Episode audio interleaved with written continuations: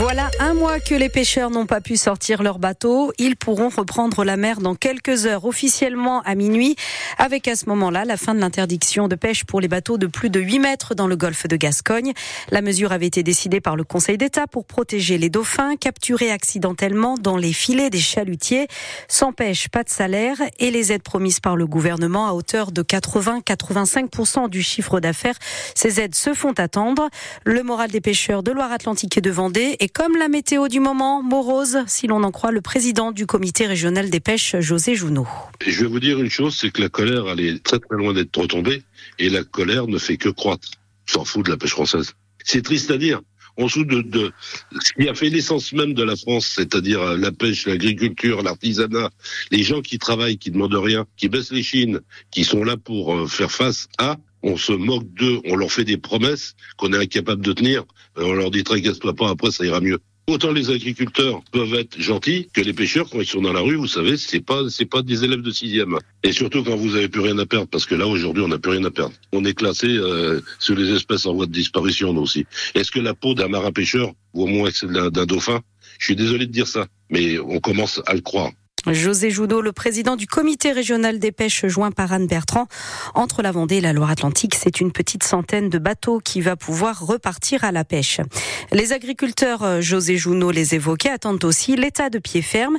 Samedi s'ouvre le grand rendez-vous de la profession, le salon de l'agriculture à Paris, avec ses centaines de milliers de visiteurs et son défilé de politique. Les syndicats majoritaires FNSEA et jeunes agriculteurs ont été reçus par le président Macron cet après-midi. Le premier ministre lui, doit faire de nouvelles annonces demain. Les agriculteurs demandent un calendrier précis concernant les aides promises. Scène glaçante cet après-midi à Montpellier. Des coups de feu sont tirés en pleine rue devant le tribunal. Un homme et une femme meurent. La piste privilégiée est celle de l'homme qui tue la femme et se suicide ensuite. Il s'agit d'un couple divorcé, Pierre en parent. Les faits se sont produits sur le parvis du tribunal judiciaire de Montpellier, à l'extérieur du tribunal. Aux alentours de 14 heures, un homme a ouvert le feu sur son ex-femme avant de retourner son arme contre lui. L'auteur du coup de feu avait 72 ans, la victime 66 ans. Le couple étaient divorcés depuis 2016. Ils étaient convoqués cet après-midi pour régler les suites matérielles et financières de leur divorce. Ils vivaient à Castelnau-le-Lez dans la banlieue de Montpellier. L'homme pratiquait le tir sportif. Le ministre de la Justice, Éric Dupont-Moretti, s'est exprimé sur le réseau social X, horrifié par le féminicide. Ses pensées vont, dit-il, à la victime et à ses proches, ainsi qu'au personnel du tribunal.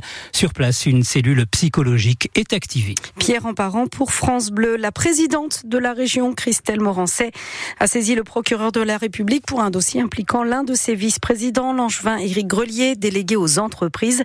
Il est question de structures de la région qui ont aidé financièrement un projet, projet porté par une société dirigée par Éric Grelier, des levées de fonds suspectes.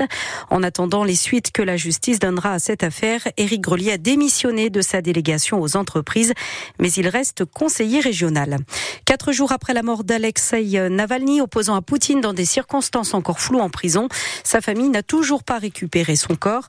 Les proches de l'opposant euh, Vladimir Poutine accusent les autorités russes de cacher euh, ce corps pour couvrir, je cite, un meurtre. Le ministère français des Affaires étrangères, pour sa, pour sa part, demande une enquête indépendante et approfondie. De son côté, les États-Unis menacent Moscou de sanctions. On en, on en saura plus vendredi. Dans quelques minutes, euh, la météo avec de la douceur. Hein. Et parmi les conséquences de cet hiver doux, les chenilles processionnaires. Des chenilles très urticantes qui sortent de leur cocon plus tôt que prévu.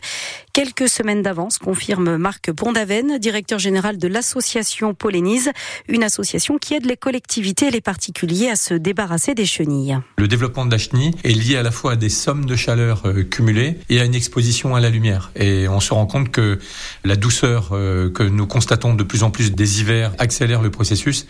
Et en fait, on se retrouve avec euh, des processions de chenilles qui sont de plus en plus précoces. Historiquement, on les connaissait plutôt au mois de mars. Et depuis quelques années, on constate dès les premiers jours de l'année, janvier, février, des processions de chenilles. Et c'est pour ça qu'en ce moment, on a déjà beaucoup de processions compte tenu de la douceur du climat. L'effet climatique a eu un autre effet, c'est que on a de plus en plus de, cycles raccourcis et que désormais, on est en population haute permanente. Au lieu d'avoir des années à de basse population et puis tous les 5 ou 7 ans, une année à forte population, désormais, on est au moins sur des années de population moyenne à forte tout le temps. Ça peut poser à un moment donné euh, une période beaucoup plus longue d'exposition à des risques sanitaires, à la fois pour les animaux mais également pour la population. Marc Pondaven de l'association Polénise avec François Breton. Sachez qu'en Loire-Atlantique, 37 communes font face à un risque élevé d'exposition à la chenille processionnaire.